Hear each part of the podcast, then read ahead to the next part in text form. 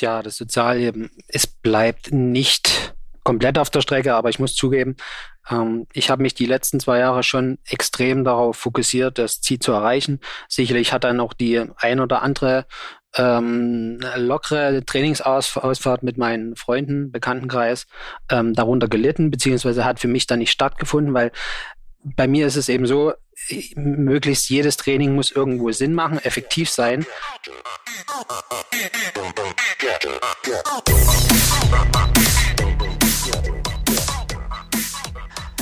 Herzlich willkommen zu Aloha Kalle. Heute begrüßen wir einen ganz besonderen Gast, ähm, Marc Wenzel. Mal, ähm, ja, sonst ist ja Konrad immer der Amateur, mit dem ich quasi jede Folge aufnehme. Heute haben wir aber einen äh, bei uns zu Gast, Namen habe ich gerade schon genannt, der sich in Südafrika beim Ironman ähm, schon für Hawaii 2022 qualifiziert hat. In dem Sinne halt schon mein Ziel, was ich für dieses Jahr mir vorgenommen habe, erreicht hat. Aber was viel wichtiger ist, mit Mark ist wahrscheinlich in Hawaii der Starter im gesamten Feld mit der dicksten Wade und hat dadurch wahrscheinlich den ein oder anderen Aerodynamikvorteil. Marc, wie fühlt man sich, wenn man quasi mit diesem Vorteil 2022 in Hawaii an der Startlinie steht?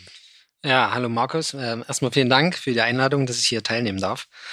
Ähm, ja, zu der Wade, ähm, ob das nun ein Vorteil oder ein Nachteil ist, weiß ich noch nicht genau, wie der Wind steht. Ähm, jedenfalls ist das mein Joker und ähm, ich freue mich einfach auf das Rennen in Hawaii und ja, wir werden sehen, was es mir bringt. Ich gehe definitiv davon aus, dass das ein Riesenvorteil ist. Ähm, der solltest du auch nutzen. Deswegen bist du hier auch, äh, obwohl du quasi mit den ein oder anderen Profi hier unterwegs bist, auf alle Fälle in jedem Sprint immer haushoch überlegen und wir haben dir eigentlich nichts entgegenzusetzen.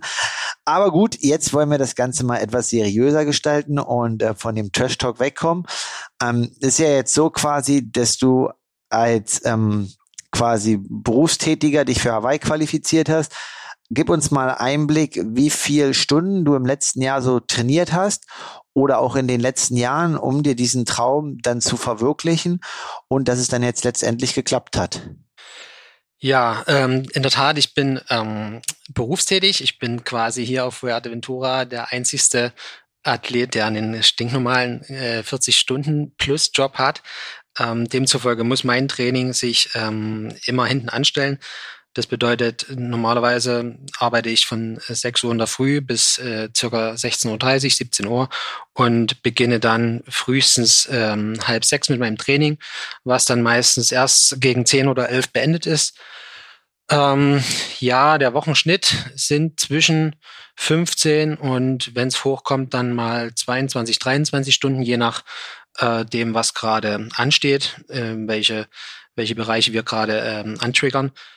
Und ja, es ist äh, ein riesen, äh, ein riesen Thema, ähm, das alles irgendwie unter einen Hut zu bekommen.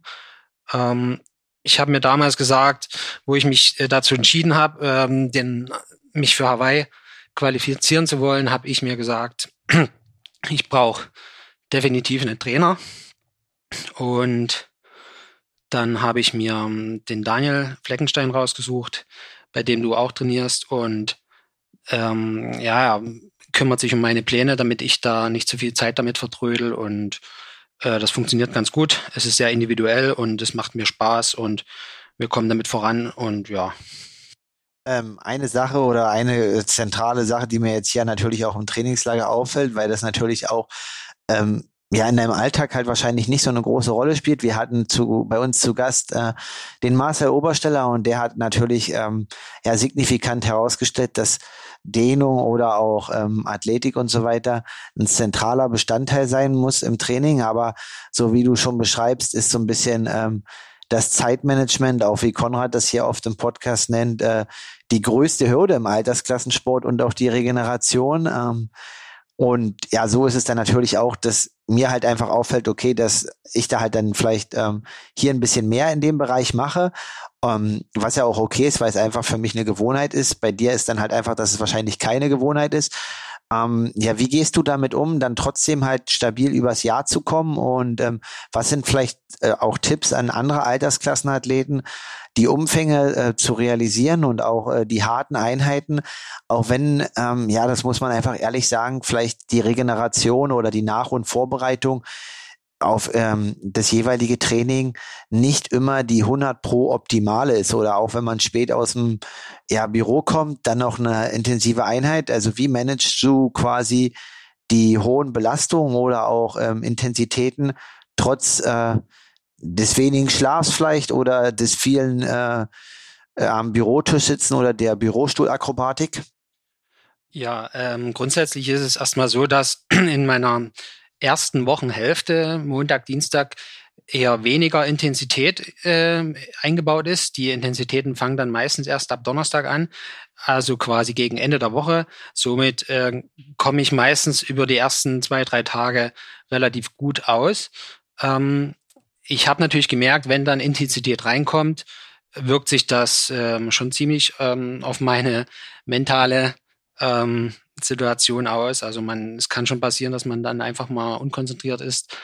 Ähm, die ganz harten Sachen finden dann Freitag oder Samstag statt. Ähm, da ist man wenigstens ähm, schon im Wochenende und kann sich ausreichend ähm, ja, regenerieren. Ja, und that's it. Ähm, Mehr habe ich dem nicht hinzuzufügen. Okay, ähm, ja, auf alle Fälle spannend. Ähm, eine Sache noch, die äh, ich dann auch fragen will, also wenn ich mit dem einen oder anderen Amateur spreche, also ich habe zum Beispiel äh, bei mir im Heimatverein welche, die haben äh, quasi, also beim Triathlon Füchsen Osterburg, die haben dieses Jahr den Ironman rot gemacht, haben sich da langfristig darauf vorbereitet und haben gesagt, okay, ähm, das war's jetzt. Also erstmal, die haben die Langdistanz gemacht und dann, äh, weil das halt einfach so quasi Energieraum war und auch eine mega intensive Zeit, nicht nur vom Training für einen selber, sondern vor allem auch für das Umfeld. Und ähm, da ist so ein bisschen die Frage, da ist ja wahrscheinlich der Weg nach Hawaii, ist ja nicht nur eine Langdistanz finishen, sondern hat ja auch dann irgendwie im Amateurbereich einen hohen Anspruch, erstmal überhaupt die Kilometer reinzukriegen und dann halt auch noch die Leistungen im Wettkampf zu bestätigen und sich zu qualifizieren. Ähm, harte Frage für den Amateur. Du warst ja jetzt noch nicht da, aber ist es das wert oder bleibt das Sozialleben gar nicht auf der Strecke? Ja, das Sozialleben, es bleibt nicht komplett auf der Strecke, aber ich muss zugeben, ich habe mich die letzten zwei Jahre schon extrem darauf fokussiert, das Ziel zu erreichen. Sicherlich hat dann auch die ein oder andere ähm, lockere Trainingsausfahrt mit meinen Freunden, Bekanntenkreis ähm, darunter gelitten, beziehungsweise hat für mich dann nicht stattgefunden, weil bei mir ist es eben so, möglichst jedes Training muss irgendwo Sinn machen, effektiv sein und demzufolge bleibt vielleicht mal die samstags nachmittags Radausfahrt mit mit Kaffee trinken und ähm, und einen anschließenden Kaltgetränk, die bleibt dann einfach aus, weil sie für mich, für meinen Zeitrahmen, den ich zur Verfügung habe, äh, dann einfach quasi fast sinnlos ist. Und ich muss sehen, dass die Zeit, die mir zur Verfügung steht, effektiv genutzt wird. Und ich denke, die zwei, drei Jahre, die man sich für so eine Hawaii-Quali vielleicht Zeit nehmen muss, die lohnen sich auf jeden Fall. Es lohnt sich definitiv dafür zu kämpfen. Ähm, wenn das Sozialleben dann drunter leidet, denke ich, dass man das im Nachgang äh, wieder irgendwie auf die Reihe bekommt. Ja, also sehe ich ja auch so, das ist ja im Leistungssport so auch, ähm, dass da manche Sachen dann halt vielleicht nicht so funktionieren, ähm, auch im Profibereich durch das viele Reisen und die vielen Wettkämpfe, das ist natürlich mega spannend, aber natürlich fallen auch, auch andere Sachen runter, aber äh, bekannte Sportler wie Kobe Bryant haben das ja auch schon mal gesagt, ähm, quasi die Leute, die dann wirklich hinter einem stehen, die können das auch nachvollziehen. Und ähm, ist natürlich klar, dass in den drei, vier Jahren dann äh, die ein oder andere Sache dann halt nicht so ähm, äh, stattfindet oder dass man die einfach nicht auch miterlebt mit den anderen. Aber die wissen ja auch, äh, wie hoch das Ziel bei einem persönlich war und freuen sich dann, wenn man das erreicht hat und sind dann halt auch mega froh, dass äh, quasi, ja, quasi, dass diese Entbehrung für dich selber oder auch für die anderen dann mit dem Ziel erreichen und dann natürlich hoffentlich auch mit einem mega geilen Rennen ähm, in Hawaii quasi ähm, ja einfach einen Höhepunkt finden und es macht ja auch Spaß, so einen Weg zu begleiten. Genau, jetzt so ein bisschen weg äh, von dem äh, Hawaii-Rennen. Äh, ähm, Du bist ja quasi dann früher auch wahrscheinlich unterwegs gewesen in klassischen Radtrainingslagern und dadurch, dass wir beim gleichen Trainer trainieren, ähm, ist es ja so, dass quasi ähm, im Profibereich wir immer schon auch versuchen, wie auch Amateure sich irgendwie zu organisieren und ähm, mal äh, ein Trainingslager, dass man nicht immer nur irgendwie alleine am ähm, Armbrutstisch sitzt. Also das finde ich halt unheimlich wichtig, dass da so ein bisschen so ein sozialer Faktor ähm, dabei ist. Also auch wenn nicht jede Trainingseinheit immer quasi ähm, den gleichen Inhalt haben muss und auch quasi man in einem Trainingslager mit anderen Kollegen irgendwie ja 50 Prozent oder 60 Prozent zusammen trainiert und 40 Prozent alleine, dann ist es ja vollkommen okay. Aber dieses Soziale dann ähm, ja davor und danach, das ist halt schon irgendwie cooler. Und da ist meine Frage so ein bisschen, ähm, ja erstmal von der Struktur her, was äh, unterscheidet da so ein bisschen dem Trainingslageralltag vom Amateur Trainingslager in Anführungsstrichen oder wenn Amateure unterwegs sind oder auch ähm, ja im Vergleich zu Profis. Also wenn du jetzt quasi mit uns unterwegs bist, du hast ja die beiden Perspektiven und ähm, das wäre auf alle Fälle mal interessant da zu wissen, wo du da quasi zentrale Unterschiede siehst. Ja, also mein sportlicher ähm, Werdegang ging in der Tat schon ziemlich zeitig los äh, im Jugendalter. Ich bin sieben Jahre aktiv und professionell Mountainbike gefahren. Wir waren früher mit dem sachs-sächsischen Nachwuchskadern auch in Trainingslagern. Ich kann mich nicht mehr genauso dran erinnern, wie es da ablief. Wir waren alle noch ziemlich jung. Was ich sagen kann, ist, ähm, wenn man jetzt mit seiner äh, hobbymäßigen Sportgruppe beispielsweise auf Mallorca ins Trainingslager fährt, dann ist der Tagesablauf ein ganz anderer. Da wird gemütlich gefrühstückt, dann ist um 10 Radabfahrt, da gibt's eine Kaffeepause und ähm, ja, dann freut man sich am Ende des Tages, wie viele Stunden man in die Pedale getreten hat, ob das nur effektiv ist oder nicht. Ähm, und jetzt, wenn man jetzt hier im Trainingslager mit Profis ist, ja, da geht's halt früh schon vorm Frühstück los mit Lauftraining, Frühstück, kurze Regeneration, Radfahren, dann noch Schwimmen, dann noch Stabi-Dehnung, Physio, Armbrot. Also der Tag ist gefüllt, der ist wahnsinnig schnell rum, finde ich. Man denkt, man, man kann sich hier mal zwei Stunden aufs Ohr legen, aber dem ist nicht so. Und was auf jeden Fall für mich immer wichtig ist, um irgendwie voranzukommen, ist, ähm, das habe ich mir mal so gesagt, du musst dich halt immer mit Leuten umgeben, zu denen du aufschaust, denen du die so respektierst und die nach Möglichkeit besser sind wie du. Und deswegen ähm, finde ich das jetzt ähm, ja auch total klasse, dass wir hier das zusammen erleben dürfen. Es ist schon unser drittes gemeinsames Trainingslager, soweit ich weiß. Ja, und wie gesagt, ich gebe mich gern mit Menschen ab, die, die mich voranbringen, die mich besser werden lassen. Ähm, deswegen bin ich mit dir hier, auch wenn du weniger Watt im Sprint trittst als ich. Das äh, ist wohl wahr. Im Sprint äh, muss ich da noch dran arbeiten, aber das hebe ich mir für mein Afterlife auf, also nach meiner Triathlon-Karriere. Das dauert noch, aber ähm, da möchte ich ja auch Kreisklasse Handballprofi werden. Also ähm, da muss ich mal schauen, ob ich dann noch so viel Zeit habe fürs Radfahren. Nein, äh, Spaß beiseite und äh, auf alle Fälle cool zu sehen. Und ähm, du sprichst so ein bisschen den Trainingslageralltag an und hast ja aber auch schon ähm, neben dem Trainingslager jetzt hier auf Ventura waren wir in Livigno. Ähm, da war auch noch der ein oder andere Amateur dabei, also äh, Christian Dürken, Christian Kallus. Ähm, und quasi, da guckt man natürlich schon, dass man dann wenigstens gemeinsam Rad losfährt oder auch ins Becken springen oder wenn dann quasi man Rad fährt, dann äh, das äh, quasi ja du dann entweder mal in der zweiten Reihe fährst oder dass man mal einem Anstieg auch mal wieder entgegenkommt, wenn irgendwie was ist oder Intervalle sich gemeinsam einfährt und jeder dann seine Intervalle fährt und dann wieder gemeinsam heim. Ähm, was mich noch interessieren würde, war so ein bisschen auch ähm, Südafrika. Da hattest du ja dann quasi natürlich komplett den Fokus auf dich und ähm, deswegen ist das Interview jetzt hier auch drei Monate später. Aber du hast ähm, da ja dann auch irgendwie so die Vorwettkampfwoche mit einem ähm, französischen Profi, ähm, Ivan Jarich, und mir erlebt, wo wir uns quasi zu dritt die Unterkunft geteilt haben.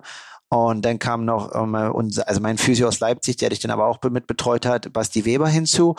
Und ähm, ja, das ist einfach so, du hast ja vielleicht auch schon vorher einen Ironman mal Rennen gemacht und da würde mich auch interessieren, wie du da für dich so ein bisschen äh, die Unterschiede siehst oder war das genauso, wie das sonst auch äh, vorher abläuft? Oder gab es da auch Unterschiede zu ähm, herkömmlichen Vor-Ironman-Rennen oder so, wo du sagst, okay, ähm, das hat der, haben die Profis anders gemacht, aber oder auch vielleicht das haben die sogar schlechter gemacht oder besser.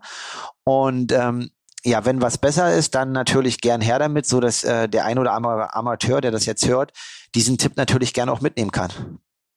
Ja, ähm, die Vorbereitungswoche in Afrika hat sich in der Hinsicht unterschieden, dass ich über eine ganze Woche vorher da war und Ruhe für mich hatte. Das war schon extrem wichtig. Ich wollte unbedingt die Quali. Äh, es war ein Ziel, was ich mir eigentlich schon seit 2020 gesteckt habe, aber Corona hat uns da äh, ja allen einen Strich durch die Rechnung gemacht. Ähm, ich habe vorher zwei Ironmans gemacht in Hamburg 2018 und 2019. Da bin ich, ich glaube, Mittwoch, Donnerstag vor einem Rennen angereist ähm, hatte nicht so viel Ruhe, davor war auf mich allein gestellt.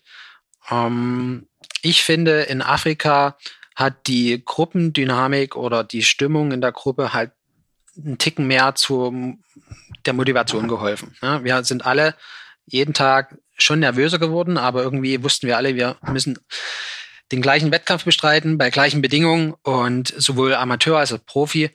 Ähm, es hat mich auf jeden Fall gepusht da, da mit dabei sein zu dürfen.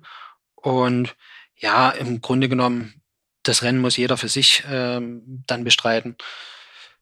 Das war, ja, war einfach ähm, Tunnelblick an und Vollgas. Ja. Ja, ich kann halt nur sagen, dass ähm, das halt bei mir sich schon unterscheidet. Also es gibt halt Athleten, mit dem, ähm, also aus dem Profibereich, so wie denn wahrscheinlich auch im Amateur, sind wir schon auch alle Konkurrenten und ähm, ja, klar, äh, gönnt man dem anderen das und freut man sich, wenn der ein gutes Rennen macht, aber äh, man möchte ja auch selber irgendwie am Ende vorne sein. Und ähm, ja, da gibt's halt einfach äh, Profiathleten, also Ivan ist da zum Beispiel ein sehr gutes Beispiel, mit dem komme ich halt mega gut klar. Und ähm, da entsteht halt irgendwie gar nicht dieses äh, vorher diese Spannung äh, untereinander, sondern das ist halt eigentlich schon immer harmonisch und kommen halt auch äh, relativ wenig, sag ich mal so, Sprüche, ähm, wer quasi äh, da jetzt äh, ähm, heute das gemacht hat oder das und so weiter, sondern das ist einfach schon eine große Harmonie und deswegen ähm, finde ich das dann quasi auch richtig cool, mit ähm, solchen Athleten auch im Profibereich zusammen zu sein. Und so wie du sagst, ne, also man kann das Erlebnis dann halt zusammen teilen und äh, ja, im Endeffekt verstehen alle schon auch warum und wie, weswegen man das macht. Und ähm, ja, es macht dann einfach auch vielleicht ein bisschen mehr Spaß, als wenn man irgendwie alleine hinreist. Und ähm, ja, klar, auf alle Fälle auch, wie du sagst, ähm, wenn du halt irgendwie erst Mittwoch oder Donnerstag anreist, dann einen Tag da bist, dann einchecken und Fahrrad aufbauen und hast du nicht gesehen, ähm, dann ist es halt einfach mehr Stress, als äh, der Wettkampf an sich bringt und ähm, ja auch von dem einen oder anderen Amateur in Europa bei Rennen habe ich erfahren, wenn die Leute sich halt irgendwie eine Woche vorher Urlaub nehmen, äh, was man eigentlich dann denkt, okay, muss erst im Nachhinein sein nach dem Rennen, um dann noch wirklich Urlaub zu machen, dann äh, ist das quasi ähm, ja eigentlich viel Erfolgsbringer. Also da auch eine gute Geschichte. Ich kannte mal einen Amateur, der hat irgendwie in Wisconsin ein Ironman-Rennen gemacht und äh, rief mich so irgendwie am Freitag oder Samstag an und meint so, ah, heute war der erste Tag, wo er mal nicht irgendwie 15 Kilometer durch die Stadt gewandert ist, wo ich dann schon so dachte, ja super. Ähm, und ich glaube, das ist so ein bisschen, ähm, ja, wo wo der Profi dann einfach versucht, irgendwie nur im Bett liegen zu bleiben und äh, dass der ein oder andere äh, Amateur irgendwie gucken muss, dass das halt vom Rennen halt äh, wirklich kommt und diese Ruhephase halt eintritt. Ähm, ja, genau. Und aber sonst würdest du einfach sagen, war es grundsätzlich nur die Stimmung, aber sonst ähm, ja ist der Ablauf auch ja, wenn du ein Rennen alleine gemacht hast oder mit äh, deinem ähm, typischen Umfeld, ist das ähnlich gewesen. Schon im Prinzip der Ablauf vom Bike-Check-In, Startnummernausgabe bis zum Rennstart war ähnlich. Außer, dass wir minütlich eine neue Mitteilung bekommen haben, dass sich unsere Schwimmstrecke verkürzt. Das war ähm, eine besondere Situation, auf die wir uns ähm, ja leider alle einstellen mussten. Ja, das natürlich auf alle Fälle. Du sprichst da eine Sache an. Gut, dass du das sagst. Das hätte ich ganz vergessen. Ähm, in meinen Augen bist du da so ein bisschen ähm, nervöser geworden oder war so, okay, also es hat dich schon dolle beschäftigt. Im Gegensatz würde ich sagen zu ähm, mir oder auch auch Ivan, weil wir haben, also ich kann nur sagen, dass ich einfach gesagt habe, okay, es kommt, wie es kommt, aber ich hätte jetzt auf Duathlon auch keine Lust gehabt, aber ähm, ja, wie ist das so, wenn mit so Situationen umzugehen? Ist das für dich noch der pure Stress oder ähm, ja, manchmal ändert sich ja relativ schnell oder viel auch in einem Ironman-Rennen. Ähm, ja, wie war da so ein bisschen das Empfinden für dich auch oder auch dann, dass du gesehen hast, okay, wir versuchen einfach äh, das Beste draus zu machen. Ähm, konntest du da ein bisschen was für dich mitnehmen? Ja, das Problem ist, ähm, im Prinzip war mir es egal. Ich muss die Situation sowieso so nehmen, wie sie kommt, aber ähm, man rechnet vorher, man kennt seine Stärken, seine Schwächen. Ich wusste, ich brauche ein langes Schwimmen, um einen gewissen Vorsprung ähm, mir raus, rauszuarbeiten, um den auf, beim Radfahren dann auszubauen, dass äh, meine Zielzeit dann für eine Qualifikation reichen wird. Und äh, demzufolge wurde das die Chance, sich für mich zu qualifizieren, in der Hinsicht verringert, weil unser Schwimmen halt so stark verkürzt wurde, dass mir der Vorsprung einfach nicht ähm, geglückt ist. Wir sind quasi fast alle zeitgleich aus dem Wasser raus und es musste alles ins Radfahren legen und auf den abschließenden Marathon. Und normalerweise dachte ich, ich habe halt noch vier, fünf Minuten mehr Vorsprung und kann damit äh, meine Qualifikation einfach äh, sicherer gestalten. Ja, aber im Grunde genommen ist es jetzt auch egal. Mir hat alles geklappt. Ich bin mega glücklich darüber. Ähm, ja. Okay. Ja, gut, ein bisschen weg jetzt zum Rennen ähm, vom Südafrika nochmal. Ähm, so was allgemein, was mir jetzt gerade hier einfach noch äh, einfällt, ähm, was der ein oder andere Amateur vielleicht ähm, ja interessant findet oder auch für sich mitnehmen könnte. Also du bist ja jetzt, äh, wie du sagst, schon das ein oder andere Mal im Trainingslager äh, mit dabei und ähm, natürlich ist das dem bedingt, dass du natürlich gerade Vollgas gibst ähm, bezüglich Hawaii und da ja auch vieles hinten anstellst und dann dir auch irgendwie die Zeit freischaufeln kannst, die Trainingslager oder so äh, zu den jeweiligen Zeitpunkten äh, zu ermöglichen in einem gewissen Rahmen. Aber ja, jetzt gibt es den einen oder anderen Amateur, der vielleicht irgendwie einen anderen Trainer hat oder auch nicht so nah an dem einen oder anderen Profiathleten dran ist. Ähm, aber du sagst ja, okay, es macht dir auf alle Fälle Spaß, es ist motivierend. Ähm, ja, wie kann ein Amateur quasi irgendwie über kurze Wege an einen Profi herantreten, also quasi jetzt ihm nicht vielleicht nicht schreiben oder anrufen oder was auch immer, aber ja, was sind so ein bisschen so einfach Punkte, warum, wie du sagst, okay, Jungs, äh, agiert mal so mit denen und dann könnt ihr auch entspannt bei denen mittrainieren und dann ist es alles ganz easy. Also ähm, dass vielleicht dann quasi so ein bisschen die Scheu davor wegkommt, ähm, ja, dass man uns einfach auch ansprechen kann. Was ist da so ein bisschen dein Tipp? Ähm, ja, was die Leute machen müssen, damit äh, die dann quasi auch mit dem einen oder anderen Profi zusammen mal trainieren können.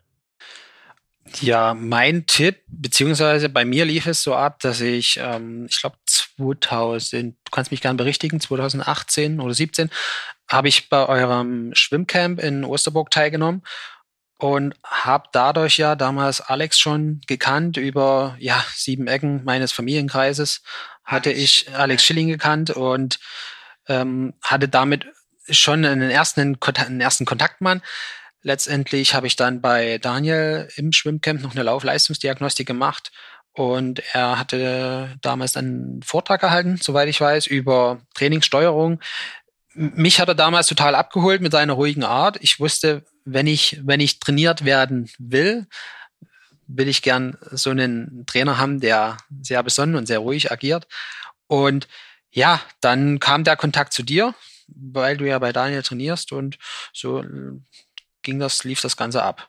Ganz einfach. Also ich denke, für einen Age-Gruber ist der einfachste Weg oder ein ziemlich guter Weg äh, über diverse Schwimmcamps oder Trainingscamps, die, die mit nach, ab und zu ja angeboten werden, teilzunehmen und so den ersten Kontakt herzustellen. Genau, also im Endeffekt äh, ist es so, wie du schon sagst, ne? Also man muss einfach die Leute ansprechen und ähm, dann kann man auch bei einer Radausfahrt mitfahren. Man sollte jetzt nicht, äh, äh, was du auf alle Fälle nicht machst, was wir ja schon mal erlebt haben hier auf Fuerteventura, wenn der eine mitfährt und dann meint, äh, auf einer Hauptstraße quasi zu überholen und einbeinig äh, an der Gruppe vorbeizufahren. Also das ist dann halt irgendwie nicht so cool. Aber ähm, jeder, der irgendwie ein bisschen normalen Menschenverstand hat, der findet das geil, irgendwie einfach eine Runde mitzutrainieren. Und ähm, dann kann man, wie auch gesagt, äh, drehen oder ähm, ja, wenn es am, am Berg irgendwie drei, vier Minuten mal langsamer ist, dann kann man auch mal gucken und warten. Aber definitiv keine Scheu haben und ähm, ja, fragen und wenn was geht, dann einfach mit dabei sein und ähm, so halt gemeinsam den Sport genießen. Genau, ähm, danke auf alle Fälle, Marc, für den Einblick, ähm, ja, wie das so ist. Und ganz kurz noch äh, abschließend, wo können wir dich dies Jahr sehen, außer in Hawaii? Ja, außer in Hawaii kann man mich sehen am 10. April auf Mallorca, dem Protokollum Triathlon. Dann wird es wahrscheinlich Challenge Rincone werden im Mai, eine Halbdistanz. Dann mein erster großer Langdistanz-Test wird dieses Jahr in Moritzburg stattfinden. Und dann geht's weiter über den Ironman 73 in Dresden, auf dem ich mich auf jeden Fall fast am meisten freue, neben Hawaii. Ja, dann wird im August nochmal der Knappenman-Triathlon als Halbdistanz stattfinden und dann Vollgas Richtung Hawaii. Ich sehe schon auf alle Fälle Hawaii und äh, vor allem in Sachsen ähm, werden die Fahnen relativ hoch gehalten. Ich hoffe, du bist neben dem Dresden Triathlon auch bei unserem Social Ride oder Streckenbesichtigung im Mai oder April, noch steht das Datum nicht fest. Also jetzt hier nicht irgendwelche falschen Gerüchte, die ich hier in die, Winze, in die Welt setze. Das wird in einer ganz normalen Folge mit Konrad veröffentlicht. Das müssen wir jetzt noch abstimmen. Das wird auf alle Fälle Mitte, Ende Februar passieren, so dass ihr euch alle darauf einstellen könnt. Ähm, hoffe ich, dass du auch mit am Start bist und den ein oder anderen äh, deine Wade zeigen kann. Genau, das wäre wichtig und äh, uns allen zeigen kann, wie man sprintet. Nee, genau, Marc. Äh, vielen, vielen Dank. Gutes Training noch und danke für deine Zeit. Und äh, ja, Aloha an alle Hörer.